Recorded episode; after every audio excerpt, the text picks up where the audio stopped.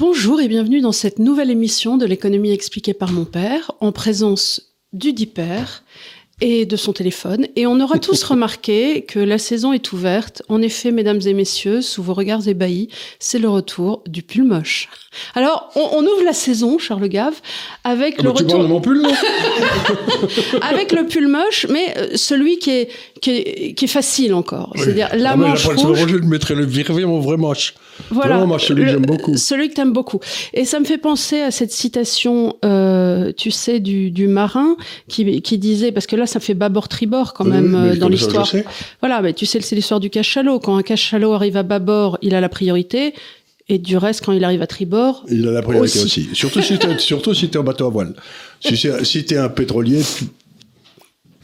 Oui, oui, bah, oui, c'est un tanker, mais bon, euh, je sais pas s'il s'approche trop. Euh, ça doit faire des ondes de choc très longtemps à l'avant. Alors, aujourd'hui est une émission de petites questions-réponses que vous attendiez tous et que j'ai posé euh, ce mois-ci sur la page YouTube. J'essaie d'alterner avec, avec la page Twitter, X. Alors, question pour le DAF, et sinon possible pour Charles, du coup. Dans la superbe dernière émission, vous posiez le constat que malgré la hausse des actions japonaises, la baisse du yen a rendu cette hausse quasi nulle pour un occidental exposé à ces marchés sans couverture de change. Voilà mes questions. 1. Pour contourner ce problème, est-ce qu'il aurait été judicieux d'acheter par exemple un ETF avec couverture de change? Oui. Pour avoir la performance sans l'exposition au yen mhm. Et deux, est-ce qu'on peut imaginer dans un futur proche que la bourse japonaise libellée en yen soit lucrative pour un Européen via un recul de l'euro vis-à-vis du yen, par pression allemande par exemple plus une surperformance des entreprises japonaises? Et c'est vrai qu'on avait vu que les entreprises japonaises en soi sont surcapitalisées par rapport en Elles ne sont pas, pas surcapitalisées, elles, ont, elles, sont données dans la rue parce qu'elles se vendent à peu près pour le montant du cash qu'elles ont dans les bouquins. Donc ça veut dire que bah, tu achètes tout l'appareil de production, de vente, etc., quasiment pour rien. quoi ce qui était la grande époque des mergers and acquisitions dans les années 80, euh, des, des, types qui achetaient euh, des sociétés pour le cash et puis après euh, vendaient tout en pièces, quoi. Oui, où ils vendaient, où ils remettaient de la dette dessus et ils se repayaient et comme ça. Mais c'est un peu comme ça que Bernard Arnault a fait sa fortune au départ. Je crois qu'il a la première société qu'il avait qui était achetée, qui était une affaire des frères Villot, je sais plus quoi. Il y avait une affaire, une sombre affaire. Je crois que il avait fait calcul que les immeubles qu'elle avait, etc., ça valait plus que le, prix qu'on demandait pour la société. Donc il a, a acheté la société, il a vendu tout le reste, il a, a payé, puis s'est remboursé, puis avec ça, il est parti. C'est comme ça qu'il a, commencé. Il y a eu aussi euh, toute l'époque, toutes les grandes époques des administrateurs judiciaires sous tapis, où euh, avec toutes les histoires de la vie claire et toutes ces histoires-là de Pierre Botton et consorts, où il se passait quand même des reprises à un euro à la barre du tribunal de commerce, qui était quand même pas très blanc-bleu le tribunal de commerce a quand même beaucoup servi au transfert des fortunes en France. C'était euh, des entrepreneurs vers des, des gens de qualité. Voilà. Et euh, je crois d'ailleurs qu'il y avait aussi une histoire avec le père de d'Atali. Euh, c'était le commerce du bois, non? Il y avait. Ah non, ça c'était le. Ah non, c'est pas Atali, c'était. c'est le. Il y a Arnaud et puis il y a l'autre. Comment il s'appelle Pinot. Pinot. Pinot. C'était Non, c'est Atali, tu as raison, c'est Atali. C'est Il y avait une histoire Non, non, c'est BHL. C'est BHL. C'est BHL, dont le père vendait du bois en Afrique, en Afrique euh, au Gabon. Bah oui, c'est BHL qui a, qui, a, beaucoup servi, dont la fortune vient de l'esclavage quasiment du, des Gabonais à la vente du bois en Afrique. Et c'est marrant parce qu'ils embêtent toujours dans les médias ce pauvre Bolloré avec ça, mais on n'embête jamais Monsieur Attali avec ça. Parce que M. Attali a quand même d'excellents contacts dans la presse et dans l'édition, donc tu vas pas faire du mal à quelqu'un qui pourrait te faire du mal. Tandis que Bolloré, qu'est-ce que tu veux qu'il te fasse? Hmm. Un livre sur Dieu. Hmm un livre sur Dieu. Ah, ça, c'est son frère, qui était très bien, le livre sur Dieu était très bien. Le frère aussi, je le connais. Je connais pas le, le, bon, je connais l'autre frère. on l'a croisé deux, trois fois, mais bon. Oui.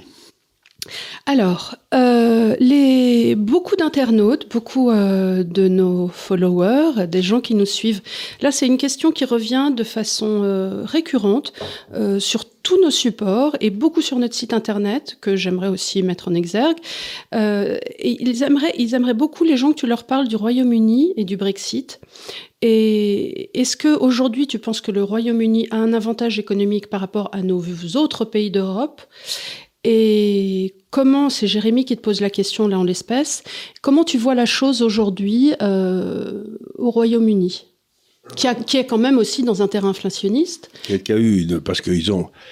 Alors, il y a beaucoup de choses à dire sur le Royaume-Uni. Euh, D'abord, ils ont voté à la surprise générale, un peu comme nous, comme on avait voté euh, sous Sarko.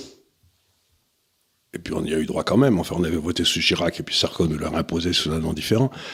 Donc les Anglais ont voté pour sortir, ce qui est ce qui a traumatisé toute la classe dirigeante anglaise, parce qu'ils étaient tous vendus corps et âme, euh, l'idée européenne et tout, des gars comme Heseltine, etc., étaient vendus. Et alors, ce que j'ai vu avec stupéfaction, et ça, je dois dire que je ne m'attendais pas en Angleterre, parce que j'y croyais, c'est pas dans la nature du pays, c'est que le peuple ayant pris une décision, le vote, en général, les Anglais respectent le vote, il y a toute cette classe qui fait des manœuvres d'arrière-garde sans arrêt pour empêcher l'Angleterre de vraiment sortir. Tu vois ce que je veux dire? C'est que quand tu as été dans une alliance comme l'Europe pendant 25 ou 30 ans, 40 ans, comme l'a été la Grande-Bretagne, il y a des liens extraordinaires qui se tissent entre la Cour européenne des droits de l'homme, le Cour de justice européenne et puis les tribunaux européens et tout. Et donc défaire tout ça, ça prend un temps fou. Ça prend un temps fou si les gens qui le défont sont de bonne foi des deux côtés, mais s'ils sont pour tout bloquer, tout arrêter, etc. Donc j'ai découvert récemment que l'Angleterre était toujours dans la Cour européenne des droits de l'homme, ce qui m'a absolument mm. stupéfait. Oui, oui c'était une euh, émission avec Léonard et beaucoup de gens ont mis ça dans les commentaires. C'était il y a, je crois que c'était en mai dernier, quelque chose comme ça, oui. tu dis, mais enfin, qu'est-ce qui se passe? Ça fait 6 ou 7 ans, ils sont toujours pas sortis. Oui, bien sûr. Et donc, tu te rends compte qu'il y a toute une partie du personnel administratif, politique, diplomatique en Angleterre qui freine des quatre fers et qui, qui refuse et alors ça, c'est le premier élément. Le deuxième élément, c'est que j'avais toujours montré, je le montrerai peut-être un jour encore à nouveau, mais quand tu regardais l'Angleterre, depuis 1950 à peu près, quand les travaillistes étaient au pouvoir, le poids de l'État dans l'économie montait. Mm que les socialistes, pouf, ça montait. Puis les conservateurs arrivaient, il y avait une récession, et puis le poids de l'État baissait. Puis quand l'économie allait bien, ces corneaux d'anglais revotaient socialistes. Je crois que tu l'avais fait dans un de tes livres, ce, graphique-là. Le graphique qui montait, qui descendait comme ça. Et puis là, bon, après euh, Blair et compagnie, ils ont élu des gars. Ils ont eu en fin de parcours euh, Johnson, qui, qui avait voté pour le Brexit, etc. Et Johnson, d'un seul coup, s'est mis à dépenser de l'argent comme un socialiste. Alors, euh, beaucoup disent, et euh, c'est un peu la malédiction euh, des, des, chefs d'État, c'est un peu ce qu'on a eu aussi avec Sarkozy, c'est qu'une nouvelle PP est arrivée et qui avait des idées beaucoup plus à gauche euh, confère on n'avait pas voté pour la PP. On est d'accord, mais confère la PP de Johnson, euh, parce qu'il donc il a divorcé, il s'est remis avec cette conseillère avec qui il était depuis un moment, avec qui il a eu un petit, ainsi de suite. Et sa politique a quand même, à partir de là, dramatiquement changé. Est arrivé aussi le Brexit, le, le Covid à ce moment-là avec. Euh, au début, il a pris les bonnes décisions. au début, il a pris les bonnes décisions. comme les Suédois. Puis d'un seul coup, il a fait un. Il l'a attrapé. Il l'a attrapé et il a fait un changement. Il s'est mis à dépenser de l'argent comme, comme, comme Macron, quoi. Et 180 degrés. 180 degrés. Donc, il y a eu ce truc. Donc, aujourd'hui, l'Angleterre, c'était facile, si vous voulez, de voter en Angleterre. Si vous trouviez qu'il y avait trop d'États après 8 ou 10 ans de, de, de, de socialistes, vous votiez conservateur et ils faisaient le boulot, ils faisaient baisser le poids de l'État. Donc, aussi curieux que ça paraisse, l'Angleterre avait un poids de l'État dans l'économie qui n'était pas monté structurellement depuis 30 ou 40 ans. Tu vois. Ça montait, ça mmh. baissait, mais ça restait autour d'une horizontale. Mais alors, Maintenant, les conservateurs ont fait monter le poids de l'État d'économie comme des fous, et tu te dis, si les socialistes arrivent maintenant, on va se retrouver dans la stratosphère en France, quoi. C'est-à-dire. Parce qu'en plus, on a vu déjà la semaine dernière et des semaines avant, euh, ou il y a deux semaines, que euh, structurellement, quand le poids de l'État dans l'économie augmente, les marges brutes d'autofinancement des sociétés baissent. C'est-à-dire, il y a un rapport vraiment de balancier, c'est-à-dire l'enfant qui est sur la balançoire et qui fait comme ça. C'est. Euh... Ben, c'est pas difficile, c'est que euh, ben, mettons qu'il y ait deux gros employeurs, le secteur privé et le secteur public. Si le secteur public commence à embaucher plein de gens, ben, c'est le secteur privé qui le paye. Donc la marge baisse là, et, tu te retrouves automatiquement avec une croissance moins forte. Donc tu regardes par exemple, et ce qu'il y a d'amusant, c'est que tu as encore un truc comme la Suisse qui est à 30% depuis la nuit des temps, dépenses étatiques par rapport au PIB, et tu te rends compte que du coup, comme ils croissent beaucoup plus fort parce qu'il n'y a pas de dépenses étatiques que les autres pays, eh bien, ils font, leurs dépenses sociales en absolu sont plus élevées que les dépenses sociales françaises. Parce qu'ils s'enrichissent plus vite et donc ils peuvent être plus de côté. Bah tu vois ce que je veux dire? C'est-à-dire que nous, on préfère prendre tout de suite au gars Et tout le monde est plus pauvre après. C'est ce que les Suisses disent non, on va lui en prendre un tout petit peu. Et comme ça, il pourra continuer à bosser. Et l'Angleterre, c'est ça qui m'inquiète. Alors, ce qui me rassure sur l'Angleterre, je le dis rapidement, c'est que, comme je le dis toujours, si je dis dans un déjeuner à Londres, etc., ils étaient tous morts de rire, c'était il y a quelques semaines. ce qui me rassurera toujours avec l'Angleterre, c'est que vous êtes très très paresseux. non, mais c'est pas une blague, c'est-à-dire que ils trouvent toujours des façons de faire bosser les autres. Le, génie de l'Angleterre, c'est de faire venir des Français, des n'importe quoi, des Italiens à Londres, et hop, ils, se mettent à bosser dans la City. Et euh, bah, qui c'est qui possède la City C'est les Anglais, mais euh, ceux qui bossent là-dedans, c'est des gars qui vont venir de l'étranger, des, mercenaires, quoi. Hein. Et que tu te rends compte que là où l'Angleterre devient de plus en plus dominante dans le monde, aussi curieux que ça paraisse, c'est les études supérieures. Oui. Oui, oui, ils ont une offre aujourd'hui d'études supérieures. de qualité. Euh, bah, écoute, pour, pour ne rien cacher à nos auditeurs, comme chacun sait, j'ai deux filles, et euh, force est de constater qu'on s'est tourné vers l'Angleterre euh, pour les études. Alors autrefois, il y avait les États-Unis, mais les États-Unis aujourd'hui sont tombés dans la manwalk. Euh, et on n'a pas vraiment envie que nos enfants soient éduqués à passer 80% euh, de l'année. Et puis ça coûte des prix insensés aux États-Unis. Et puis euh, ça coûte 100 000 dollars par an pour un enfant. Non mais c'est ça. Qui peut payer ça? Qui trois quarts du temps boit de la bière. Donc qui a envie de payer ça pour des études? L'Angleterre reste certes. on boit de la bière aussi. On boit de la bière. on boit de l'excellent vin aussi. Mais ça reste quand même euh, globalement. Et puis, euh, ils ont beaucoup de bourses, ils ont beaucoup le, petit ami de ma fille. Et ils ont une diversité extraordinaire. Il y a, je crois que dans les dix premières universités au monde, il doit y avoir quatre ou cinq anglaises, qui est, alors que nous, je, on en a, a peut-être une, je sais même pas. Il y a aussi une diversité parce que j'étais à la remise de diplôme euh, de mon aîné qui a donc fait son, son diplôme de chimie biomoléculaire et euh, donc on assiste à la remise des diplômes de tout mmh. le département de sciences. Euh, il y a aussi une diversité ethnique euh, immense. Alors évidemment énormément de, de représentation de l'Asie, aussi bien chez, chez Inkind, mmh. voilà. Euh, et, euh, et, ça, c'est encourageant aussi parce que ça veut dire que euh, tu, tu, fais tes études dans un dans, avec concurrentiel. Oui. Pas, y a, y a et aussi bien, tu vas pouvoir aussi avoir des contacts plus tard avec des gens avec qui tu étais à l'université, qui seront en Inde, qui seront, seront voilà. en Chine, etc. Donc il y a ça, et il y a un autre exemple qui m'a beaucoup frappé, que je mentionne ici, c'est que l'Angleterre, ils n'ont plus tellement d'industrie. Hein. C'est euh, mes amis dont j'ai parlé ici, Romain, toi aussi on en a parlé, Romain Métivé, qui, a, qui est allé essayer de développer ce brevet français sur la façon de transformer du, du, du carton en, en produit multi-usage. Quoi. C'était, euh, et donc, il avait besoin de faire des espèces de simulations euh, de ce que serait un processus industriel qui ferait donc comment on bâtirait une usine de papier qui utiliserait ce truc, etc. Eh ben, il y a deux firmes dans le monde qui te disent, voilà, que tu leur montres un procédé, ils disent, voilà ce que vous aurez besoin de faire. Dans l'une, il y a 2000 euh, personnes qui travaillent, qui sont tous des ingénieurs, des PhD, tout ce que tu peux aimer le mieux. Et puis dans l'autre, il y en a 800, je crois. Elles sont toutes les deux à Cambridge. Donc les Anglais, ils font pas d'industrie, mais ils expliquent aux autres comment ils devraient le faire. et ça, je trouve ça malin. Tu vois ce que je veux dire? C'est pas du tout la même. Euh, donc c'est ça que je trouve au poil. En fait, c'est des mamans. En fait, c'est des, voilà, c'est des mamans ou des épouses. Oui, c'est ça. Alors, ça, c'est ici. Ça, tu ne sais pas chercher. ça, c'est vrai. Ah, les hommes ne savent pas chercher. Ça, ben non, on peut les regarder qu'un truc à la fois. Alors, bah, écoute, très bonne transition. C'est une question sur une maman. Euh, bonjour à vous tous et voilà ma question. Cette question concerne ma maman qui possède des assurances vie qui ont été basculées à 100% fonds euros cette année par sa conseillère de banque. Très bien. Sans en demander l'accord à ma maman. Connaissant vos vidéos et sachant qu'il faut à tout prix sortir de cela, j'avertis ma maman et elle a parlé à sa conseillère qui lui a proposé une alternative en contrat d'assurance vie luxembourgeois. Est-ce possible que Charles nous donne son avis? Alors, attention, encore une fois, je le répète parce que vous êtes très nombreux à demander des conseils sur des ETF, sur comment il faut faire pour acheter des actions, tout ça. On a la réponse, mais on peut pas vous la donner. voilà, donc je suis désolée, tournez-vous comme avec euh, vers des gens comme Richard Détente ou ainsi de suite qui eux euh, ont les accréditations parce que encore une fois le démarchage public est un demande un agrément auprès des autorités de marché. Euh, Charles ne conseille que les institutionnels et n'a pas ce pouvoir. Cela dit là c'est sûr. Je ne conseille que des gens, vous savez qu'il y a un langage qui sont des investisseurs avertis.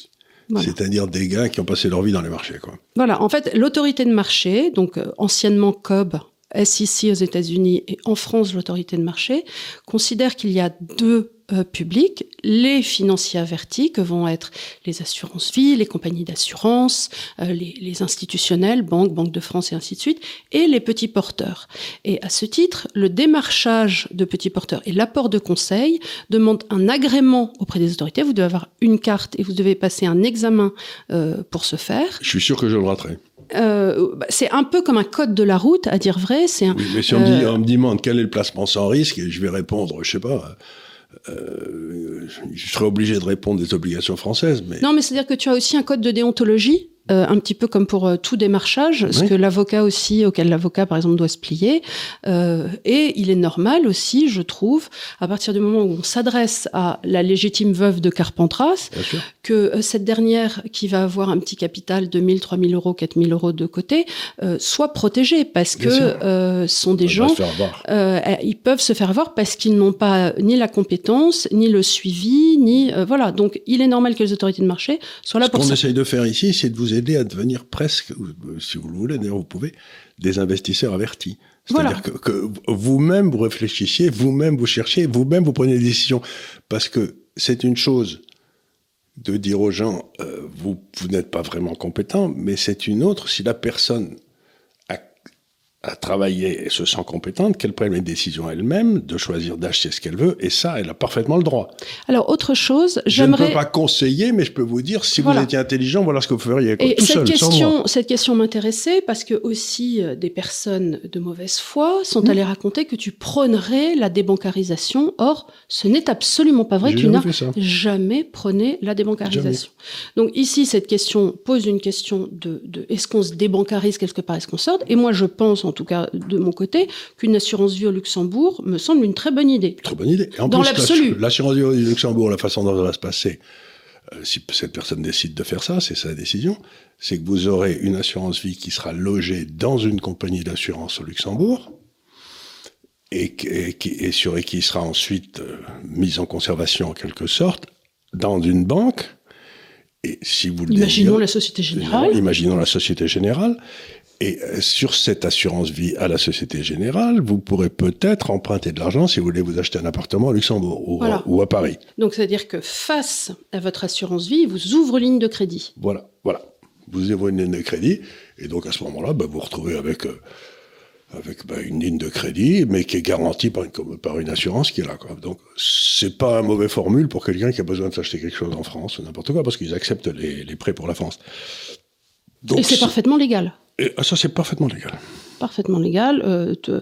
Et donc, imaginons que tu aies euh, un, gros capital d'un million Mmh, deux, un million quatre. Euh, ça va te permettre d'ouvrir une ligne de crédit à hauteur de 800 000 euros si tu as envie. 500, pour... 700 000, oui, pardon. 700 000. Ce qui prête à peu près 50% de la valeur. Bah, écoute, c'est déjà pas mal et tu peux t'acheter... Euh, un joli pied à terre quelque part. Voilà. Non, mais c'est des choses qui sont faisables, ça, mais il faut quand même avoir d'abord une bonne banque, et puis ensuite une... Mais en principe, c'est la banque au Luxembourg qui vous présentera sans doute deux ou trois compagnies d'assurance qui feront le boulot, en quelque sorte, qui, qui assureront, et puis vous, mais moi, je fais ça d'ailleurs, donc je le sais, et j'ai choisi entre trois compagnies d'assurance, celle, celle que j'allais prendre, voilà, c'est... Non, et puis euh, c'est aussi. Alors, euh, comment ça se passe en, en cas de. Euh, J'imagine que dans l'idée de donation au dernier vivant, ensuite, maman, si jamais tu, oui. tu venais à. C'est la fameuse blague que avaient des amis à vous. C'est. Quand, quand l'un de nous de mourra, j'irai vivre dans à la, la campagne. campagne. ça. C'est la vieille blague. Oui. Donc, quand l'un de vous deux mourra et que maman ira vivre à la campagne. voilà. voilà. Et ben à ce moment-là, bah, euh, bah, tout passe aux survivants sans au dernier vivant sans, sans succession. Euh, bah voilà, sans droit de succession. Sans, bah oui, c'est quand même important de le noter. C'est très important, très important. Parce que on parle de droit de succession aujourd'hui en France. Surtout pour entre le... entre vifs, ça, je veux dire entre mari et femme, en principe le droit de succession pas très élevé, mais enfin ça peut être élevé quand même. Mmh. Oui, oui. Donc il y, y, a toute une série d'astuces comme ça qu'on peut trouver. Qui sont légales. Qui sont parfaitement légales. Et il ne faut pas hésiter à les utiliser. Parce qu'encore une fois, on vous le dit souvent, c'est votre argent, vous avez du mal à le gagner euh, noblement, euh, en vous privant toute votre vie et en travaillant dur. Il n'y a aucune raison que l'État vous le prenne pour mmh. faire surtout ce qu'il fait avec. Voilà. Si encore il faisait des choses intéressantes, mais si c'est pour euh, filer euh, à des commissions euh, Marlène Schiappa ou est-ce que je sais, ou pour filer à l'Ukraine sans qu'on ait rien voté, on se permet de se poser la question de est-ce que c'est bien raisonnable? Sans aller dans le un populisme crasse, on peut quand même se poser la question. Euh, Gabriel Mamoumani te pose la question est-ce qu'un crack boursier est forcément déflationniste? Oui. Les banques centrales peuvent-elles espérer qu'à terme, leur politique de taux provoque une baisse des cours et ainsi un assèchement monétaire? Pardon pour cette question très technique, mais je la trouvais intéressante, donc je l'ai posée. Bon, oui, un crack boursier, si vous voulez, euh, c'est déflationniste. Alors je vais essayer d'expliquer pourquoi. Les gens comprennent pas très bien, mais qu'est-ce que c'est qu'une hausse en bourse? Imaginez la surface d'un ballon dans lequel vous soufflez. Tu vois, tu souffles dans le ballon, ben, le ballon se gonfle et la surface augmente. Bien sûr. Bon, donc le souffle là, c'est l'argent qu'a mis les banques centrales qui fait monter la valeur, puis ça monte, ça monte, ça monte. Maintenant, imaginons qu'il y a un trou dans le ballon qui commence à se dégonfler. La surface du ballon va diminuer. Et la surface du ballon, c'est la capitalisation boursière. Donc ça veut dire qu'il va y avoir un argent considérable qui va être détruit. Voilà, donc dans une crise déflationniste, il y a une destruction monétaire. Il y a une destruction monétaire, qui, de la valeur passe de 100, bah, mon air liquide passe de 160 à 100. Bah, le type, il pensait qu'il avait 160, il n'en a plus que 100. Et si par hasard, il a emprunté pour acheter à 140, Là, il est vraiment que l'autre courte. Et alors, j'ai une autre question. Si par exemple, une grosse banque, je dis n'importe mhm. quoi, euh, demain, euh, alors encore une fois, on parle de la Société Générale, pour une raison X, la Société Générale s'effondre. Est-ce que une destruction d'une banque entraîne à son tour une crise déflationniste Oui. Par sa destruction monétaire? bah, Il y a deux cas. Si la banque saute, comme ça s'est passé en Suède en 92. Ou Lehman Brothers. Ou Lehman Brothers. Et que, c'est encore la Suède. La Suède. Et que le gouvernement arrive et dit, je garantis tous les dépôts, il n'y a pas d'inflation. mais si tu arrives à ta banque et on te dit, ben, la banque a sauté et les 10 000 euros que vous aviez, ils sont plus là, ils ont disparu, ils sont plus là, ils sont plus à vous, il n'y a plus rien. Là, c'est déflationniste parce que tu une vraie. Et c'est pour ça que la crise de 39, euh, la crise de 29 a été terrible c'est qu'il y avait des dizaines de milliers de banques aux États-Unis, il y en a plein qui ont fermé. Il y a eu un écrasement monétaire très et soudain. Donc il y a eu une disparition de l'épargne qui a été mais lessivée parce que le type il avait tranquillement ça. Bah, sa retraite. Sa euh, retraite, euh, non mais il avait ça, il avait ses trois sous à la banque. Puis la banque disparaît, et puis comme ça n'a pas été garanti par l'État, ben, eux, ils se retrouvaient d'un seul coup sans ressources. Mais je crois qu'en euh, France et partout, il y a un fonds garanti. Oui, mais c'est 100 000 euros par personne. Oui. C'est déjà pas mal mais si tu as plus que ça. Mais donc, en principe, aujourd'hui, c'est pour ça que je n'ai pas compris ce qui s'est passé à Lehman, parce que si on avait retenu quelque chose des années 30, c'était qu'en aucun cas, s'il y a une faillite de banque, bon, les actionnaires font faillite, enfin, perdent tout, les obligataires qui avaient acheté des obligations perdent tout, mais les dépositaires ne perdent rien. En principe, le gouvernement arrive et dit je garantis tout pour éviter cet écrasement. Oui, mais et ces corneaux, ils ont laissé. Ils ont mais tu m'avais raconté une histoire fort intéressante que c'était sûrement dû en intuit ou personné. Ah ils détestaient Lehman Brothers entre Goldman Sachs et Lehman Brothers. Voilà. Et les le, deux patrons se détestaient. Et le patron de la Banque centrale à ce moment-là était un ancien. Non, c'était le ministre des Finances américain qui était un ancien de Goldman. Un ancien de Goldman et qui du qui s'est payé, qui s'est payé, payé Lehman, euh, au détriment de toute sa population américaine. Absolument. Et ce qui est amusant, c'est quand on a nettoyé les comptes après 5 ou 6 ans de Lehman, etc on s'est rendu compte qu'en fait, ils n'étaient pas en faillite.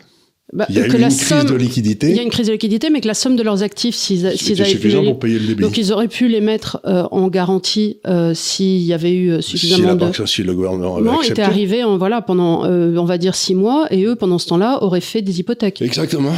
Et c'est ce qu'on a refusé de faire et donc ça a fait ça a entraîné. Attends, je te dis pas de bêtises, mais je crois que c'était quelque chose comme il y a eu une perte de 30 milliards de dollars qui a, qui a déclenché un, un, un, crack boursier de 800 milliards, tu vois. Donc ça a été, euh, tu vois, tu as un petit truc, as un petit trou dans le ballon, là, tu prends une gamelle monstrueuse. Et après, après, sur la réalité, euh, il y avait eu malgré tout tous ces montages financiers ah qui avaient été faits. Ça a été, ça a été abominable, ça. C'est là, c'est là, c'est ça Les qui a subprimes, euh, réellement, c'était de la saloperie. J'ai d'ailleurs écrit un bouquin là-dessus qui s'appelait euh, libéral mais non coupable, pour expliquer qu'encore une fois, le libéralisme n'avait rien à voir là-dedans. Mais... On devrait le dédicacer à Michel Onfray, Hitler était libéral. C'est ma... Excusez-moi, je suis beaucoup pour l'humour de répétition. Quand un truc me fait rire, ça dure longtemps. Ce qui est tuant avec le libéralisme, si vous voulez, c'est que c'est... Euh, vous savez, c'est... C'est l'inversion du logos. C'est à peu près le seul qui soit sans crime et c'est celui qu'on a crise de tous les crimes. Mais alors, le, fascisme, le nazisme, le fascisme, le nazisme, tout ça, c'était pas grave par rapport au crime du libéralisme. Mais qu'est-ce qu'il a fait, le pauvre vieux? Il a quadruplé la de vie. Il a permis l'éducation de tout le monde. Enfin bref. Donc en fait, ce qui est drôle, c'est que souvent les gens l'utilisent euh, comme en syllogisme, comme une espèce de, de, de, de, mot valise qui voudrait dire la même chose que capitalisme ou n'importe quelle mouvance économique. C'est-à-dire que à partir du moment où, où tu as euh, gagné de l'argent, non mais oui, Hitler à un instant T a dit tiens, on va lancer un programme économique. Ah, c'est un libéral, mais tout programme libéral, euh, tout programme économique n'est pas libéral. La dernière fois que j'ai regardé, c'est ce que disait il y a peu, il a, comme disait un de mes amis qui connaissait bien l'histoire du Troisième Reich, il disait, vous savez, il y avait plus de chômage euh, chez Hitler et tout, mais dans les casernes, il y a rarement du chômage, quoi. Donc c'était, il avait mis tout le monde en, en, caserne. Et donc, ça avait rien de libéral. Et si tu vas par là, le gouvernement Mauroy aussi faisait des... des, des, en plus, il avait réussi à créer un système complètement étatisé mais qui marchait pas du tout. Oui, mais ça, c'est la beauté du socialisme, monsieur. C'est-à-dire que non seulement ils font dans l'économie, mais en plus, ils, le font, eh ben, ils le font de façon keynésienne outrancière, mhm. euh, avec un protectionnisme forcené et des idées à la con qui est de, de en général, calculer le, le coût du coton ouaté par le mètre, ramener, la, travail, oui. ramener à la valeur de la choucroute, et, euh, et, on se retrouve avec des indicateurs économiques qui veulent rien dire et qui servent à personne. Qui valent, exactement. Et c'est ce qu'il y a de tuant. et des emplois tucs dans des oranges. Oui, mais, euh, tu veux faire ça, Me, déprime à un point. Vous savez, dans le, dans le bouquin d'Aldous Huxley, euh, il y a la langue qui est imposée à la population. Donc, euh, liberté veut dire qu'on est en camp de concentration. Éducation veut dire qu'on va sans doute recevoir une balle dans la nuque parce qu'on n'a pas bien parlé. Rééducation, etc. Donc, tous les mots signifient l'inverse. Et aujourd'hui, quand, quand j'entends parler les gens du libéralisme, j'ai l'impression qu'ils parlent euh, de la mafia en Sicile, tu vois, c'est euh, qui a pas mené à un très gros développement de la Sicile. Et donc je me dis mais c'est extraordinaire cette espèce de de langues, d'inversion des mots c'est vraiment ce qu'on a fait à ce pauvre libéralisme qui en demandait pas tant, quoi. Non, mais parce que si on regarde dans le temps, la dernière fois en France où on a eu du libéralisme qui était euh, véritablement en place, c'était sous Napoléon III, où on avait... Tout petit peu avec De Gaulle de 58 à 61, avec Pinet et Rueff. Voilà. Ensuite, malgré tout, on a eu un épisode Bérégovoy qui a libéralisé la finance et qui a mieux fait pour ce pays que tous nos ministres réunis. Oui, depuis longtemps, oui. Depuis longtemps. Euh, et c'est absolument tout. Donc, euh, parler de libéralisme en France, euh, c'est juste tellement abstrait. C'est avoir un immense sens de l'humour. Je, je raconte l'histoire de Milton Friedman une fois de plus ou pas? Allez, vas-y. Et buvez un coup. L'histoire de Milton Friedman, j'ai posé la question à Milton Friedman, pourquoi comment se fait-il que la plupart des grands intellectuels du libéralisme aient été français, qu'on n'ait jamais eu de libéralisme en France? Il m'a dit, Charles, pour décrire le paradis, il faut vivre en enfer. Et voilà. Voilà. Pour décrire le paradis, il faut vivre en enfer. Ah tiens, mais d'ailleurs, euh, ça va me faire aller. Bah, ça y est, je sais plus où je l'ai mise, euh, mais je vais te la poser. Beaucoup de personnes ont posé la question. Je crois que j'ai oublié d'imprimer ma page 1 euh, de ce que tu penses du nouveau ministre libertarien. le président, ouais. pardon, président. président en Argentine. En Argentine. Mort de rire. D'abord parce que je le trouve rigolo. Ensuite, parce qu'il se prend pas au sérieux. Oui, ça nous change, ça c'est agréable. Agréable, ça me fait toujours Parce que tous ces types qui arrivent à la télé en nous faisant des discours du maire de Champignat, depuis que l'homme s'est inscrit dans l'histoire et que lui-même, face à la force de son adversité, il a su retourner les manches de l'albatros, qui lui-même étant... te dire, ah non, mon Dieu... Donc les discours du maire de Champignac, ça commence à fatiguer, et les discours froids du technocrate de base qui vous explique que le PIB c'est ceci ou c'est cela, ça me pompe l'air parce que la seule chose qui est intéressante, et ce que comprennent intuitivement les libéraux, encore une fois, c'est pas le PIB, c'est pas le chômage, c'est pas la croissance, c'est pas tout ça. C'est comment la valeur est-elle créée dans une société et comment cette valeur change avec le temps. Parce que la seule question importante dans l'économie, c'est la question de la valeur. Pourquoi ce truc cette valeur. Tu vois, c'est curieux. C'est... Euh, Après, il y a la valeur intrinsèque de la chose et son explication. Et l'autre, c'est combien tu es prêt à payer pour l'avoir. Et ça, ça, ça, peut me coûter 3 euh, euros à faire. Et après, les gens vont être prêts à l'acheter 15. Ah bah, à ce moment-là, on, va faire un petit business et on va en vendre plein.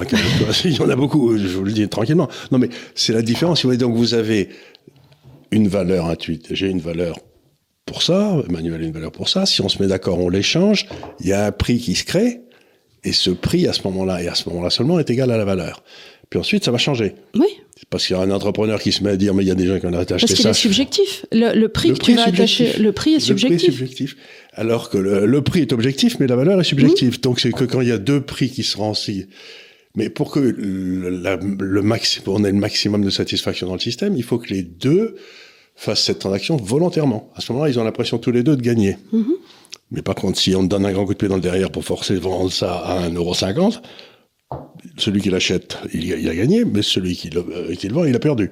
Et ça, c'est quelque chose que beaucoup de gens ont du mal à comprendre parce qu'ils disent oui, il faut que l'État euh, bloque les prix sur les choses. Alors, c'est toujours la fameuse histoire de la farine pas. La, farine, la farine, qui est pas chère et le, le pain qui est cher, ou le contraire. Non, mais c'est important parce que dans le fond, la seule chose qui est intéressante dans l'économie, c'est ce mécanisme absolument incroyable de formation des prix par la jonction à un moment très très court de deux valeurs et pourquoi ça bouge? Et ce que font les entrepreneurs qui ont du talent, c'est qu'ils analysent ces prix comme ça, ils se disent, ben, si le prix a tendance à monter, mettons, il monte comme ça tranquillement, moi je peux faire ça pour moins cher, et donc je vais me faire une marge en le vendant. Tu vois ce que je veux dire? Et c'est ça tout. Donc Là, le rôle de l'entrepreneur, c'est d'analyser les prix qui sont faits de façon libre. Mais si tu commences à intervenir dans les prix qui sont plus faits de façon libre, l'entrepreneur, il peut plus rien. Alors, ce que demandent beaucoup les internautes par rapport au mmh. nouveau président argentin, c'est comment on réconcilie, justement, dans une vision du libéralisme, le fait qu'ils se disent donc libertarien slash mmh. libéral, je vois plus libertarien que libéral classique, mmh. et qu'il veuille se dédollariser ben, complètement. C'est-à-dire qu'il dit, il dit, il veut dollariser la, la parce qu'il a vu depuis euh, qu'il est enfant, et même avant, euh, avant qu'il soit né, la Banque centrale argentine... Faire n'importe quoi. Va manipuler les prix, manipuler les taux d'intérêt, manipuler le taux de change. Donc il dit, ben, au moins, euh, c'est pas moi, on va pas laisser les Argentins manipuler ça, ça sera, on va laisser les Américains, ça sera leur problème. donc tu vois ce que je veux dire? Est-ce que tu penses que, que il pourrait, avec cette perspective-là, faire entrer Bitcoin aussi? Il pourrait faire rentrer n'importe quoi. Oui. Hein, parce qu'il pourrait être un bon candidat, justement, pour en termes de monnaie alternative. Il y en a un qui l'a fait, je crois, je ne sais plus, attends, c'est où? Salvador? Oui, mais c'est pas. Salvador euh, Salvador l'a fait, bien sûr, mais c'est vrai qu'en termes de visibilité, euh, l'Argentine est un pays beaucoup, plus. Euh, enfin, puis il y a une visibilité certaine. c'est que l'Argentine exporte beaucoup de matières premières, en particulier agricoles, donc ils ont besoin d'un prix de marché agricole, et aujourd'hui, les prix de marché agricole, qu'on le veuille ou non, sont encore en dollars. Sont encore en dollars. Donc, tant que les deux marchés premiers sont agricoles, c'est plus facile pour l'Argentine d'avoir des dollars parce que comme ça, ça lui règle son problème. Et comment tu le vois, ce pays Argentine, s'intégrer avec les BRICS? Bah, ils ont déjà des accords, mais euh, ce que vont faire les BRICS, je commence à voir des choses très très intéressantes là-dessus d'ailleurs. Par exemple, il y a une nouvelle absolument gigantesque qui a été annoncée hier avant-hier, dont personne n'a parlé. Ça m'étonne pas parce que. J'ai eu un grand moment de solitude encore. C'est que la Banque centrale d'Arabie Saoudite et la Banque centrale de Chine ont passé des accords de swap respectifs pour 7 milliards de dollars. Alors, qu'est-ce que ça veut dire? Vous n'avez rien compris. Je vais essayer de vous expliquer. Je suis pas certain d'avoir compris. je vais essayer de vous expliquer. Qu'est-ce qu'ils faisaient autrefois? L'Arabie saoudite vendait du pétrole euh, à la Chine en dollars. Et donc, euh, l'Arabie saoudite se retrouvait avec plein de dollars. Voilà. Et donc l'autre se couvrait. Et puis donc, euh, mais ces dollars, c'était pas la Chine qui les imprimait, donc elle devait gagner de l'argent sur les États-Unis pour avoir des dollars pour payer le pétrole. Bref, c'était. Un... Donc ça influait sur sa balance commerciale. Ça Et puis tout le monde avait des dollars dont ils n'avaient pas besoin. Oui. Tu vois, pour un, pour une, une, transaction qui avait rien à voir avec les États-Unis en plus. Et, et qui, entre parenthèses, on l'a vu par le passé, donne un droit de regard à tout moment sur ce que faisait l'Arabie Saoudite avec les dollars. Puisqu'il y a l'extraterritorialité du droit américain qui s'applique sur le dollar, donc ça leur donne un droit de regard, entre donc, C'est-à-dire qu'il y avait trois personnes qui étaient au courant, l'Arabie Saoudite, la Chine et la CIA. Quoi. C'était, euh... Voilà. T'as pas forcément envie d'avoir la CIA, euh, en tierce partie. Donc ils font des accords de swap. Ça veut dire que l'Argentine, euh, pardon, l'Arabie Saoudite prête 7 milliards d'équivalent monnaie à, saoudienne à la Chine, et la Chine prête 7 milliards de yuan à l'autre de l'autre côté. Tu vois, ils font des accords de swap comme ça. Et du coup, s'il y a des gars qui vendent en Arabie Saoudite des, biens avec la monnaie chinoise, ben, la Chine peut compenser immédiatement parce qu'il a 7 milliards déjà en monnaie chinoise en réserve. Et puis s'il y a des Saoudiens qui vendent des trucs, pareil. Donc ça veut dire que ça permet de court-circuiter le dollar. C'est-à-dire que maintenant, les deux banques centrales vont mener des comptes où elles arbitreront les achats et les ventes des deux autres pays, elles ont suffisamment de cash pour si on a une qui est en surplus, l'autre qui est en excédent, en, déficit, ben, elles vont se dépatouiller pour faire leur compte. Et à la fin du mois ou à la fin de l'année, la première banque centrale dira à l'autre, tu me dois tant, et puis l'autre dira, ben, tiens, les voilà, ils les paieront en or, en dollars ou en pétrole, j'en sais rien. Donc, on est en train de voir monter à l'intérieur des banques centrales des accords de swap qui vont permettre à tous ces pays de ne plus travailler en dollars les uns avec les autres. Oui, ce qui était quand même la grande idée euh, de la Chine depuis la nuit des temps. Depuis la nuit des temps. De sortir de la mainmise américaine. Mais ce qui est extraordinaire, c'est qu'ils le font avec l'Arabie Saoudite, qui était un État client de. Oui, oui. Ça veut dire que l'Arabie Saoudite est en train de sortir doucement, doucement, doucement de l'orbite américaine. Est-ce que tu penses justement que le conflit israélo-palestinien et la place que a pu jouer les États-Unis a peut-être fait aussi que l'Arabie saoudite cherche une ouverture vers la Chine, en tout cas cherche à être moins sous la mainmise des États-Unis? Il y a ça, mais aussi il y a le. Que moi, j'ai toujours pensé que le, cette attaque du Hamas contre Israël et la réponse, c'était certainement. Enfin, je, je, dis peut-être une bêtise. De toute façon, c'est toujours des spéculations sur ce sujet. C'est une spéculation. Je pense qu'il y avait ce qu'on appelle les accords d'Abraham, qui étaient des oui, de réconcilier tout le Moyen-Orient quand ils arrêtent de se mettre sur la gueule, qu'on a beaucoup parlé. Et là, ça commençait à aller très bien, puisque l'Iran et l'Irak, l'Iran et l'Arabie Saoudite, commençaient à parler. Commencé à parler. Et puis euh, il y a ce... sous l'instigation beaucoup de la Chine, qui... qui... avait fait, qui avait fait les, les, les trucs au départ. Et, et donc à ce moment-là, créer un nouveau drame entre Israël et les Palestiniens, c'est une façon d'empêcher les accords d'Abraham. Donc, ce qui est un vrai tort, parce qu'on voyait beaucoup d'espoir euh, dans ce mais développement. je suis persuadé qu'il doit y avoir une partie importante des gens en Iran qui sont tout à fait pour les accords d'Abraham, mais je suis pas certain que les moulins le soit tellement. Donc c'est peut-être un coup des moulins pour torpiller dommage, quelque chose que faisait la société civile iranienne pour essayer de sortir du... du, du et encore une fois, des pays comme le Liban auraient eu grandement... Mmh, mais c'est pas sûr qu'ils soient morts, parce que moi je suis quand même surpris de l'extraordinaire placidité des pays arabes en ce qui concerne ce qui se passe euh, à Gaza. Quoi. Si on peut pas dire que... Bon, il y a, y a 2 millions d'Arabes qui, qui, défilent dans les rues, mais c'est à Londres. Hein. Oui. C'est pas, c'est pas, pas à Jeddah. Hein. faut pas rigoler, quoi. Mm. Donc, ceux qui défilent à Londres, bon, bah, si ça leur fait plaisir, ils peuvent aller prendre la pluie. Mais... De toute façon, je vais te dire un truc. Ma fille habitait euh, dans le, au début euh, à Paddington, juste à côté euh, de, de, ce quartier-là. ça manifeste tout le temps. Hein à chaque fois, à chaque fois qu'on y allait, euh, il y avait des femmes en burqa intégral euh, euh, qui défilaient, je sais pas pourquoi, avec des drapeaux verts et tout. Donc c'est business as usual. Hein, de... Là, il y a une bonne raison, mais sinon on défilait quand même. C'était voilà. C'est comme ça qu'on passe samedi. Ça, ça, passe, ça commence au square, tu sais, où ils parlent tous là, ah, Marble Arch. Corner.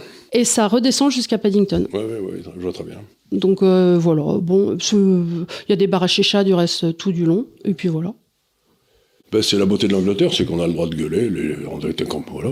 Mais cela dit, euh, tu vois, on sait, puisque j'avais une fois un hôtel qui était pas loin, euh, tu te balades, tu te sens absolument pas agressé. Hein, c'est juste, euh, bon voilà, tu as des gens qui protestent, ils sont de mauvaise humeur, ils en ont gros, et puis voilà, et puis ils rentrent chez eux, quoi. J'ai envie de te dire. c'est très bien. Bon, bon.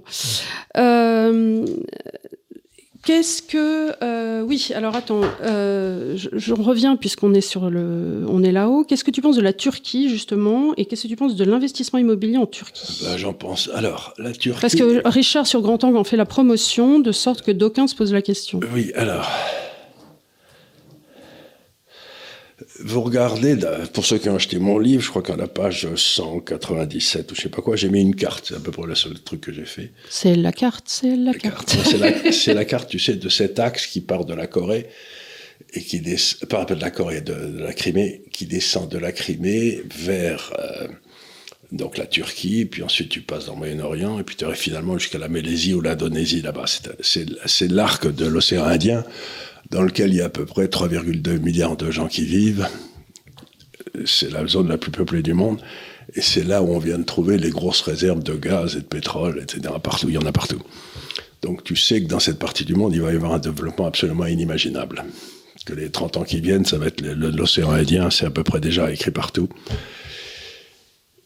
Et, vous savez que la, lire turque s'est pété la gueule, ça a été horrible, bref eh ben, le marché qui en une seule monnaie a fait mieux que les États-Unis depuis deux ans, que le marché américain, c'est le marché turc. Bien que la monnaie soit pété la gueule. Mm. C'est-à-dire qu'il y a des gros malins qui se disent bon, vous avez ce pays qui est quand même quoi, qui fait 84 millions d'habitants, avec une armée très forte, au milieu du Moyen-Orient. Des universités de qualité, des possibilités. Ils ont fait des aéroports pas possibles. Donc, il va y avoir un, boom des investissements d'infrastructures dans cette région du monde. Et je sais pas exactement comment, elle, comment s'appelle le Bouygues turc. À mon avis, il va faire des affaires, tu vois ce que je veux dire. C'est le colas ou le. Le colas, enfin le machin qui bouille, qui, qui, fait des fait du béton, euh, fait du béton, etc. Et euh, c'est une population. Euh, il y a d'excellentes universités en Turquie, il y a d'excellentes écoles d'ingénieurs, il y a des très belles affaires en Turquie. Ils n'ont jamais su gérer leur monnaie, mais ça, c'est pas nouveau. C'est pas les seuls. C'est pas les seuls. Et donc, euh, oui, acheter des actifs réels en Turquie, c'est pas complètement idiot. Et je marre parce que je dis aux gens, vous savez, il faut acheter de l'immobilier, j'en suis sûr, sûr, sûr. Ils me disent ah oui ah oui c'est où? Je leur dis il faut l'acheter à Trébizonde. Oui c'est ton grand truc de Trébizonde. Ah, tu sais que j'ai un internaute qui nous suit qui, euh, qui était à Trébizonde et qui m'a envoyé des photos justement. c'est beau hein? C'est alors euh, ça mériterait euh, un, peu de nettoyage. Un peu de nettoyage parce qu'on est de ce que j'ai vu c'était un peu un développement Napoléon III. il y avait Napoléon III mais avant c'était grec ou italien. Oui c'est ça donc il doit, il doit, rester des, des, des ruines. Enfin, cela dit, tu vois, moi, quand on va dans des coins comme Naples ou ainsi de suite, on est déçu aussi euh, en termes de développement. Trébizonde, tu vois, c'était le départ de toutes les, grandes caravanes. Oui, oui. Vers la, vers la... Donc... Je crois que vous en aviez parlé aussi avec Xavier Refer qu'il fallait acheter à Trébizonde. Oui, oui, je te dis, parce que c'est une de mes grosses astuces, parce que personne ne sait où est ah, Trébizonde. Oui, il connaît très bien en plus, parce que lui, il prend ça au premier degré. Tu lui dis, il faut acheter à Trébizonde. Ah oui, j'y étais avec un ami, comme il est toujours partout. Il, est toujours, il a toujours traîné dans des caves voilà, improbables. Voilà, comme il crapahute. Il crapahute, bon, non, mais c'est-à-dire que vous savez, c'est toujours la même histoire, c'est que euh, tout le Moyen-Orient, tout cet immense arc, était relié, mettons, à la Chine et au Japon par la mer et peut-être un peu par la terre. Et bon, la Chine, le Japon, la Corée, tout ça, ça s'est déjà terriblement développé. L'Europe s'est bien développée aussi, etc. La, la, Russie est en train de se développer avec la Turquie. Mais si cette population du milieu du monde, si j'ose dire, commence à parler à nouveau à la Chine, à nouveau à la Russie, etc., ça va faire un booming, oui. Alors, à ce titre-là, un autre internaute te posait la question spécifiquement pourquoi tu étais aussi euh, euh, bullish quelque part sur l'île Maurice? Alors, l'île Maurice, c'est un truc assez rigolo. Encore une fois, il faut regarder la carte. Alors, tu te dis, bon, l'Inde, 1 milliard 400 millions d'habitants. Bon, c'est déjà pas mal. Mais tu te dis, bon, plaçons-nous dans 20 ou 30 ans. 40 ans, allez. Dans 40 ans, qu'est-ce qui va se passer? C'est que la population mondiale commencera à baisser, mais alors comme un caillou. Ça va être un effondrement de la démographie. Et le seul endroit où il y aura des gens jeunes et éduqués, c'est l'Inde. Je, petit aparté, mais comme tu sais, j'étais à Rome ce week-end pour ma cadette, qui est en ce moment à Rome, pour y vivre et y travailler. Et j'ai été, euh, la dernière fois que j'étais allée à Rome, c'était il y a dix ans, j'étais effondrée de ne croiser pratiquement aucun enfant dans les rues. J'avais le souvenir de Rome avec, avec, des avec, des Romains, euh, et sans aller dans l'image d'Épinal, bah, une vie avec des enfants et tout ça. Il n'y a plus d'enfants. Il n'y a plus d'enfants. Alors par contre, il y a beaucoup de chiens. Euh, il n'y a plus d'enfants et il y a des touristes, mais partout, tu ne peux plus marcher. Ils ne sont pas tous blonds yeux bleus. Non, euh, arrête. Il y a des touristes de, tout et n'importe quoi. Mais euh, tu te dis, les, Italiens, ils sont où et il n'y a plus d'enfants Il n'y a plus d'enfants. Et donc, euh, vous pouvez regarder les.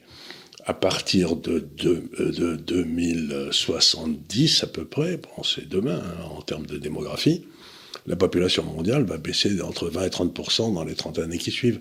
Et donc le seul endroit où il y aura une croissance démographique avec des gens bien formés, c'est l'Inde. Hmm. Et alors, tu regardes en descendant comme ça, et toute la côte est de l'Afrique, en descendant comme ça, où tu as tout le Tanganyika. Hein. Et donc, il va y avoir des relations qui vont s'ouvrir entre tout l'océan Indien et l'est de l'Afrique, matière première, tout ça, ça va boomer.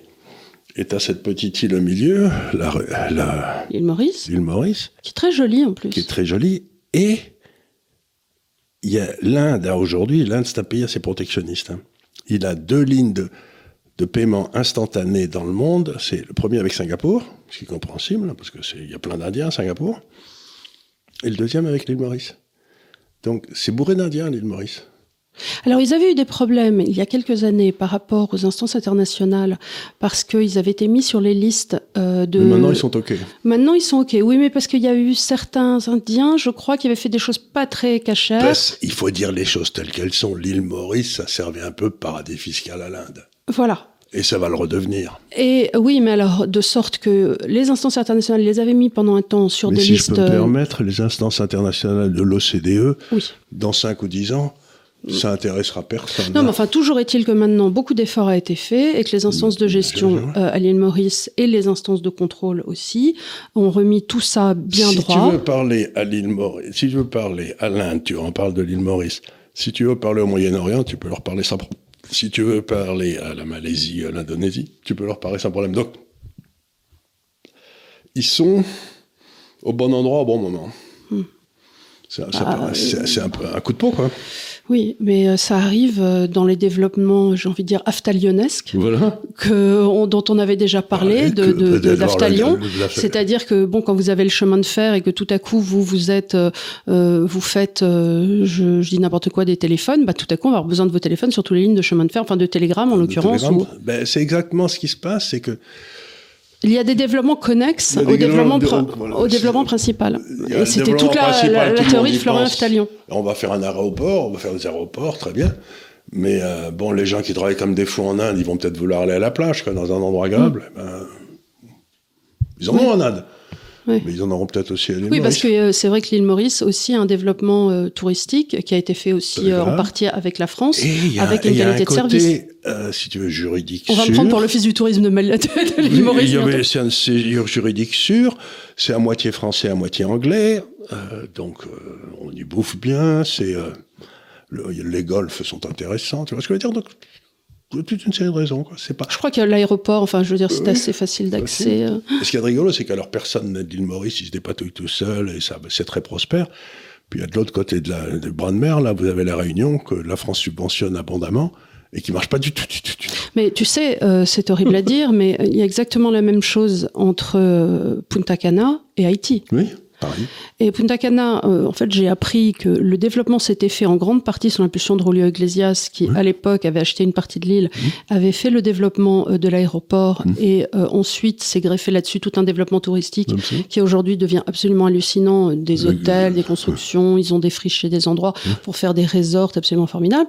Et en face de ça, il y a Haïti euh, avec une corruption euh, horrible. Ces pauvres Haïtiens que l'on retrouve à New York, être chauffeurs de taxi. Euh, Dans le meilleur des cas, quand ils ont pu se barrer. Quand ils ont pu se barrer, sinon qui crèvent de faim, euh, et euh, qui a donné lieu à des corruptions absolument phénoménales dont les, dont les Clinton euh, n'ont pas été exempts. alors que tout, on avait envoyé des aides internationales qui auraient dû normalement remettre ce pays d'aplomb. Et ils ont exactement les mêmes conditions climatiques et touristiques qui pourraient permettre, ce qui fait que beaucoup d'Haïtiens viennent aussi à Punta Cana pour pouvoir y travailler. donc c'est drôle. Le, le, le, bah, on sous-estime toujours l'importance du c'est pas simplement des ressources naturelles, il faut aussi qu'il y ait une espèce d'affection sociétatiste, que les gens aiment travailler les uns avec les autres, qui est, qui est quand même du, euh, une solidité du droit de propriété, qui est des entrepreneurs qui veulent bien se casser la nénette, comme l'a été Iglesias. Et donc, euh, c'est que le développement, c'est pas garanti, quoi. Mm-hmm. Regarde, tu regardes un petit peu, mais la Sicile, c'était le coin le plus riche de la Méditerranée. Enfin, la Sicile, c'était le paradis de la Méditerranée pendant l'Antiquité. Eh ben, euh, aujourd'hui, c'est devenu euh, une espèce de gros. Enfin, moi, la Sicile, j'étais extrêmement déçu. Moi, moi, aussi, très. Ah, c'était un gros dépotoir. Taormina et compagnie, pardon, mais. Euh, c'était pas bien du tout. Donc, simplement parce que il y a une espèce de civilisation qui est arrivée de la méfiance, encore une fois, avec la mafia, etc. Donc, tu peux plus faire confiance à personne et il se passe plus rien. Tout s'arrête. Et euh, les choses sont pas vraiment bien entretenues. Ben, ben non, puisque il y a plein de gens qui étaient là dans les cafés assis toute la journée. Il y avait plein de papiers dégueulasses qui traînaient partout. Quoi. C'était, vous dites, mais c'est pas. Oui, si à la rigueur, même si c'est pas toi qui l'as fait, tu peux nettoyer autour de ton café pour que ça envoie une image. Euh, ou alors, normalement, c'est pour ça que tu perds des charges. Mais ça, il va falloir expliquer ça à Nidalgo aussi. Mais. Euh. Pas toujours. Là, j'ai vu un truc. Tu sais que ça fait quand même 4 ans que tu, prends les interviews d'Anne Hidalgo. te dit oui, nous serons prêts pour les Jeux Olympiques. 2021, euh, oui, nous serons prêts. 2022, nous serons prêts pour les Jeux Olympiques. Et là, nous ne serons jamais prêts pour les Jeux Olympiques. Sans rire. Sans rire. on s'y attendait pas du tout. Du tout. Mais si on n'y arrive pas, on sera le seul pays qui sera pas arrivé à faire des Jeux Alors là, ils ont fait une chose euh, formidable aussi. Ils ont augmenté euh, de 100% les tickets de métro pendant les Jeux Olympiques. La, la, la, carte Navigo va être deux fois plus chère pendant le temps des Jeux Olympiques. Ce qui, euh, ce qui me semble, moi j'aurais fait une gratuité des transports personnellement, mais bon, chacun voit midi à sa porte. Tu vois, pour inciter les gens à ne pas prendre leur véhicule particulier. Bah, évidemment. Pour pas qu'il y ait d'embouteillage. Euh, bon, enfin, euh, parce que si tu dois les bosser, tu dois les bosser. Ils vont quadrupler les amendes aussi, j'imagine. Oui, ou alors ils vont simplement permettre aux véhicules, euh, commençant par un numéro impair, les jours pairs, les... 75, quand c'est en montée. Oui. voilà, et simplement s'il y a des renards. Euh, alors, euh, qu'est-ce que tu penses euh, que deviendraient les dix valeurs du portefeuille idéal si les BRICS les excluent de leur marché? Ils le feront jamais. Ils le feront jamais. Parce que vous n'allez pas exclure Air Liquide, arrêtez. vous avez besoin de, vous avez besoin d'hydrogène, vous avez besoin de gaz médicaux, vous avez besoin de tous ces trucs-là. Donc, av- avant que vous inventiez un moteur liquide, il fera chaud. Le Ricard, vous avez besoin de prendre une cuite comme tout le monde de temps en temps. Euh, je veux dire, les Autant autres. se tourner vers du bon produit. du bien produit fait de chez nous. Euh, le- si j'ose dire, les hôtels, faut bien, vous- les gens, faudrait bien qu'ils soient là. Donc, la plupart des trucs qui ont été faits, ce sont pas des valeurs françaises. C'est des valeurs qui sont locales partout.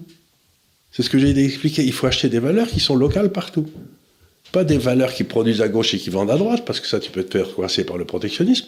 Mais si tu as une valeur, euh, je sais pas, Air Liquide, Schneider, etc., qui, les gens savent même pas que c'est français, tellement ils sont implantés localement, bah, c'était le patron de Schneider qui avait failli louer ma maison à Hong Kong et, et qui disait que bah, lui, il avait 65% de son chiffre d'affaires en Chine. Je crois qu'il s'appelait Tricoire. Et il avait décidé que bah, il allait gérer sa boîte à partir de Hong Kong parce qu'il disait qu'est-ce que je vais foutre à Paris? C'est 65% de mon chiffre d'affaires à Hong Kong et 5% à Paris, à quoi ça sert? Et donc il avait. Et donc tu te dis mais c'est ça qu'il faut avoir dans les portefeuilles parce qu'aujourd'hui ça boom en Asie, ils seront en Asie.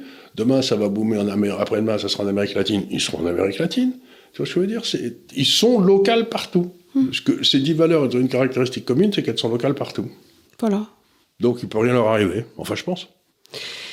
Et alors, pour la dernière question, bonjour, dans votre dernier livre, que si vous n'avez pas acheté, je vous tape dessus, euh, Exactement. La vérité vous rendra libre, qui est ici. Euh, vous dites que l'inspection des finances françaises a détruit l'outil Bundesbank qui permettait aux États européens de ne pas être violentés par les États-Unis. J'aimerais mieux comprendre le lien entre la création de l'euro et le rôle de l'inspection des finances françaises. Euh, que l'inspection des finances françaises. tricher. Elle est dite tricher. Voilà. Euh, bah, qu'est-ce que, quel est le rôle que Trichet a joué dans le processus de destruction de la Bundesbank? Alors, je crois que tricher, c'est fait, avoir comme un bleu. Et j'ai mis 10 ans à le comprendre, donc je peux pas, je peux pas le vouloir. Tu vois, c'était. euh, Il faut bien comprendre que les États-Unis contrôlaient la monnaie mondiale. Et quand tu contrôles la monnaie, quelque part, tu contrôles le taux de change, tu vois, c'est bon, et tu contrôles le taux d'intérêt. Oui. Et le taux d'intérêt, c'est le prix du temps. Oui. Je l'ai tu le dis dit. tout le temps. Je le dis tout le temps, c'est le prix du temps. Et dans les années 70, ils ont fait n'importe quoi. Ils ont amené le prix du temps sur la monnaie américaine à zéro. Et à ce moment-là, le dollar s'est écroulé. Et tout le monde s'est précipité vers les obligations en Deutschmark. Parce que les Allemands, il y avait M. Karl Ottopel, il fallait pas rigoler, c'était un bon Prussien, et il a dit, moi je baisserai pas mes taux d'intérêt, il a maintenu ses taux d'intérêt, le Deutschmark est monté, toute l'épargne du monde est allée, ce qui fait que de 70 à peu près à 2010, 2012, ça fait 40 ans, le temps, le prix du temps n'était plus contrôlé par les États-Unis, mais par la Bundesbank. Donc, ça nous donnait une arme de négociation formidable avec les Américains. Ils ne pouvaient pas faire n'importe quoi avec leur monnaie. Parce que dès qu'ils faisaient n'importe quoi, paf, Tout Le- le- l'échange. le- le- tout le monde se précipitait sur le Deutschmark ou le franc suisse, et c'était terminé.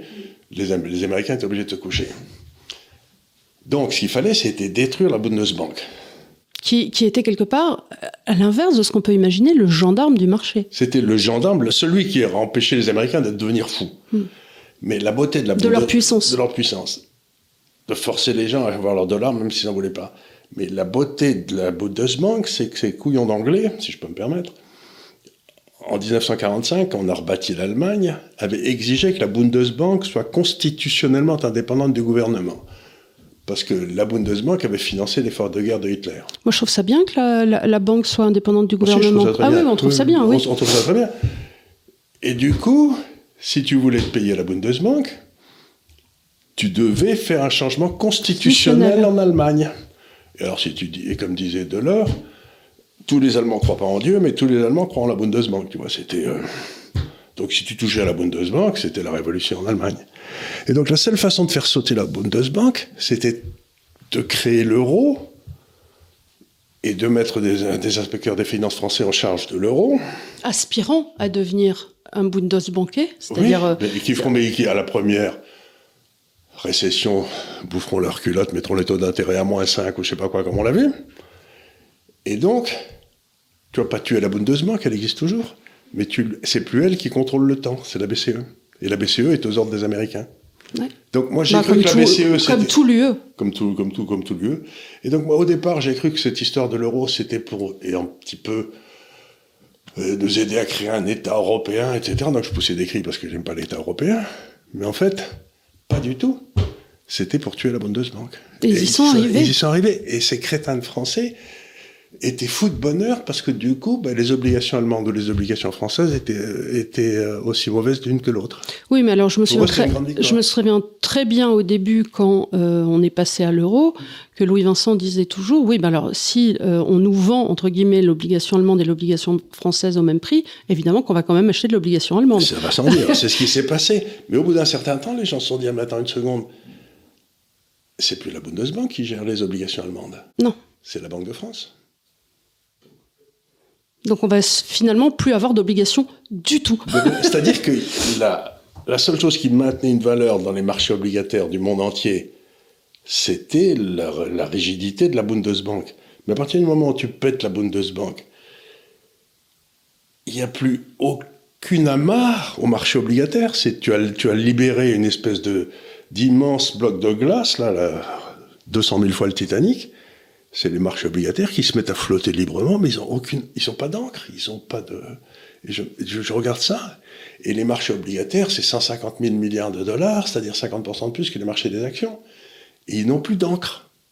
Ils sont là, ils flottent, et c'est pour ça que je me dis, je sais pas trop ce que ça va donner, quoi. Et ce qu'essaye de faire la Chine depuis quelque temps, c'est de recréer une encre pour leur marché obligataire en Asie, c'est ce que j'ai essayé d'expliquer aux gens. Mais c'est pas de la tarte, parce qu'en principe, il faut 20, 30, 40 ans pour que les gens prennent confiance dans un marché obligataire, tu vois. C'est, euh, Donc, si on résume la situation de l'Allemagne, on aura vu la semaine dernière dans l'émission sur le Japon que. Il faut se faire défoncer par le Japon. Euh, que, que l'Allemagne se fait, euh, comme tu dis, défoncer par le Japon sur le taux de change et les produits industriels. Euh, ils n'ont plus la protection de la Bundesbank qui leur assurait quand même, euh, dans un marché d'échange, de se trouver avec une marge financière, puisque les obligations étaient achetées. Ils, ils, empruntaient pas cher parce que tout le monde se précipitait pour avoir, parce qu'ils savaient que. Moi, quand je gérais de l'argent, ce que je faisais, c'est quand je comprenais pas ce qui se passait dans le monde, je me disais, je comprends rien, je vais mettre mon fric en Deutschmark et je vais attendre. je me souviens très bien. Je me souviens très bien quand j'étais petite, t'achetais du Dutch Mark, tu disais bon allez, euh, c'était voilà. Euh, je vais attendre et puis au moins j'aurai la Bundesbank qui va me garantir que ça vaudra toujours quelque chose. Bien sûr. Mais c'est fini. J'ai plus d'endroit où aller me réfugier. Bah, t'as un peu le franc suisse, mais il est toujours surévalué. Donc, euh... D'abord le franc suisse, puis le franc suisse, c'est comme on dit, c'est un collector's item. Hein, il y en a très très peu. Ouais. Le Deutsche Mark, il y en avait beaucoup, c'est une grosse beaucoup, nation. Oui, bien sûr. Parce que le franc suisse, si tu veux, bah, faut, faut... Bah, c'est sûr que quand tu gères 6 milliards de dollars, tu peux pas tout de suite sur une position mettre 3 euh, milliards en, en francs suisse. Tu peux pas donner des masses. Hein. Tu, non, tu, tu, tu, peux le faire à la marge. Tu, fais, tu peux le faire un tout petit peu. Donc tu mettais 10% franc suisse, 90% en Deutsche Mark. Et puis il y avait les Hollandais qui faisaient pareil. Donc tu pouvais te mettre un peu de Hollandais, tu pouvait te mettre un petit peu de. Il y avait des pays. Il y avait quelques pays. Quelques pays limitrophes qui. Limitrophes euh... qui étaient à peu près raisonnables. Non, mais donc ce qui est, important de te dire, c'est qu'aujourd'hui, le monde développé, le monde de l'OCDE, n'a plus aucun ancrage objectif sur ces marchés obligataires. Il n'y a plus personne qui te dit. Or, le marché obligataire est le marché qui te permet de voir le temps long. Donc ça veut dire que tu rentres dans une zone d'insécurité pour le porteur euh, incroyable et pour l'assurance vie. Donc. Pour, l'assurance vie. enfin pour, les, sociétés d'assurance, les réassurances, euh, qui permet d'avoir une visibilité. Et de, euh, garantir un risque en face. Voilà. Parce que tu peux pas mettre une épargne structurelle dans des coûts dans du ah j'achète de la Reva, je vends de la Reva, je vends. c'est pas, c'est pas ça le le, le, pas ça du tout, le wealth management. Le wealth management, c'est-à-dire que tu dois avoir une espèce d'équilibre entre ton passif et ton actif. Hmm. Donc ton, ton passif, c'est difficile à mesurer. Quel est le risque que tu prends si tu as sur le port de Dunkerque Je sais pas trop, mais enfin tu vois c'est. Euh, enfin, et t'essayes de dire, bon, bah, ça, je, je souscris un contrat pour les 10 ans qui viennent pour assurer le risque de Dunkerque. Donc, je vais mettre en face des obligations d'État à 10 ans de la Bundesbank, parce que ça vaudra, ça montait de 2 ou 3% par an réel, donc ça allait. Aujourd'hui, qu'est-ce que tu mets en face? Mais oui, ils ont tous ce problème. Donc, euh, la BCE leur dit, en plus, attends, en plus, parce que quand ils veulent acheter des valeurs mobilières, on leur dit, vous devez capitaliser deux fois. C'est ce que Euh, tu non, avais c'est chez ça. Score. c'est- Ils peuvent pas mettre des actions, d'abord parce que ça bouge beaucoup, et ensuite parce que les, les taux de réserve obligatoires sont à. Mais par 30, exemple, 40, 50. ça bouge beaucoup, tu achètes du L'Oréal, c'est pas si. Oui, mais ça peut, monter, ça peut monter ou baisser de 50%. Hmm. Et si ben, L'Oréal baisse de 50% et que tu as une crise dans le port de Dunkerque en même temps, pouf, la compagnie d'assurance saute. C'est vrai. Donc c'est ça le problème. Il faut que tu aies un truc sûr et peu volatile. Oui. Et où il est celui-là? Autrefois, tu peux mettre un peu d'or, mais euh, c'est ce que je recommande. Mais... Donc j'avais dit les obligations chinoises, ça a très bien marché, mais Oui, mais enfin. il y a eu euh, une attaque sur les obligations chinoises pour forcer tout le monde à vendre qui a été mais insensée. Quoi. Ça a été un, un coup d'encore de la trésorerie américaine, ça. Ils ont forcé tous nos clients à vendre leurs obligations. Il resté. C'était extraordinaire. On est passé de 3 milliards de gestion à 800 millions en, en, en- en 15 jours. C'est horrible parce que c'était le travail euh, d'Arthur ici, qui avait mis euh, tout son bon cœur à faire ça depuis Pendant 4 3 ans. ans, 4, 5 ans et tout. Et euh, pam, des directives américaines tombent. Non, et- on dit, le, le- le- c'est pas tombé comme ça. Ils Non, ont dit, non, on, mais va bien attaquer, on va attaquer Taïwan, donc vous pourrez pas récupérer votre argent, donc vous vendez tout de suite. Ils s'attaqueront jamais Taïwan. Jamais. Pff, Mais en attendant, les obligations sont parties. Oui, bah oui, oui, oui, oui. Non, tu vois, je veux dire, c'est, c'est rageant de faire une analyse, de voir qu'elle marche, et de voir que tu es dynamité en 5 minutes par des, Par des, des, articles, des articles dans le New York Times, quoi. C'est agaçant. Surtout par le New York Times. Ouais, surtout, euh, qui qui est le- le- la, voix, la voix haute du, c'est de la CIA, quoi. Ouais. Donc voilà, ce que je veux dire, c'est qu'on est quand même dans une période curieuse où la plus grosse partie des marchés financiers, les marchés obligataires, sont sans ancrage objectif. Et sans personne qui, à qui- dans qui les marchés obligataires ont confiance. On pouvait dire ce qu'on voulait de M. Carlo Teppel, et il avait un bon caractère, et- mais les gens avaient confiance en lui. Je vois pas le problème avec les gens qui ont mauvais caractère, franchement. Moi non plus. Il y sont avait- des gens bien. ce sont des gens bien. Mais par contre, tu regardes le- Madame Lagarde, dès qu'elle parle, tout le monde s'écroule de rire. Madame Lagarde qui nous dit il y a deux ans, je ne comprends pas d'où vient l'inflation. La masse monétaire avait multiplié par 5. Pas d'où venait l'inflation. Je, je voyais un article la dernière fois qui disait euh, Que feriez-vous dans la peau de Madame Lagarde? Et un internaute répondait ben, Un bon nettoyage de peau, déjà. Oui, un bon peeling. vu, et j'ai vu- que son fils avait tout perdu dans les bitcoins. Ouais. Eh ben, ça- il faudrait que tu demandes à Anatole Kalansky euh, où en est son, Son- son, son fils. son fils avait fait pas mal de galettes. Pas mal de galettes sur le bitcoin. Et il expliquait à son père que c'était un arriéré, du coup. Ce qui passait assez mal, on peut le dire. Oui, que- oui, non. Oh, mais Anatole, il est tellement gentil. Voilà. C'est un bon garçon. Il faut savoir que c'est euh, l'associé euh, de Charles qui est, un, qui est aussi keynésien, que Charles peut être libéral. Donc nous avons littéralement l'alliance de la carpe et du lapin Mais on euh, très bien. au sein même de la société la Garcal. carpe, euh, la carpe, la carpe. La carpe fish, qui est honnêtement un, it's an acquired taste, comme disent les Anglais. Voilà, faut- si vous êtes invité à- chez des amis juifs à prendre de la carpe farcie, Eshkenaz. Eshkenaz, euh, euh, il faut mieux avoir piscine. Bah, je préfère Pessard parce que là, tu as un bouillon et en fait, la, la grande idée, c'est les, les boules, les sortes de Voilà, boules que tu as à ça. l'intérieur. Euh, Ça, ça va. Mais le galente fish, faut, faut pas. Faut, faut vraiment pas. D'ailleurs, euh, le- les juifs tunisiens euh, tout- tout- le disent aussi. hein, qu'il faut pas. Absolument.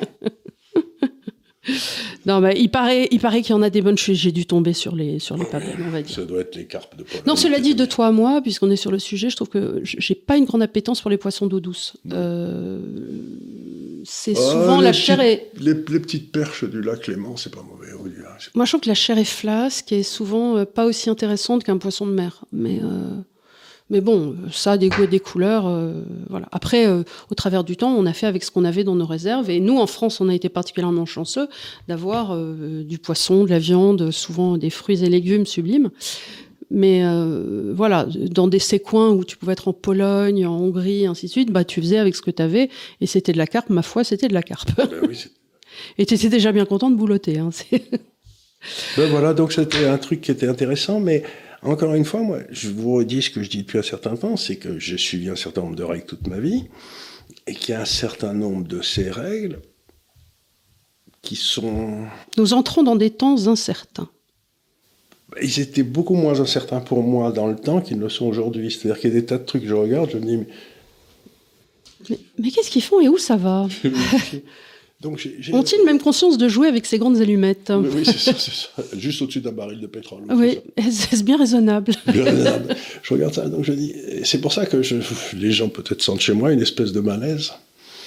Et que, voilà, j'essaye de vous aider à à pas perdre d'argent, ce serait bien déjà, on en a gagné un peu. Déjà, je trouve que anticiper une période et savoir ce qui arrive, moi par exemple, je sais pas si tu vas chez le dentiste te faire arracher une dent, euh, j'aime bien qu'on m'explique le protocole avant.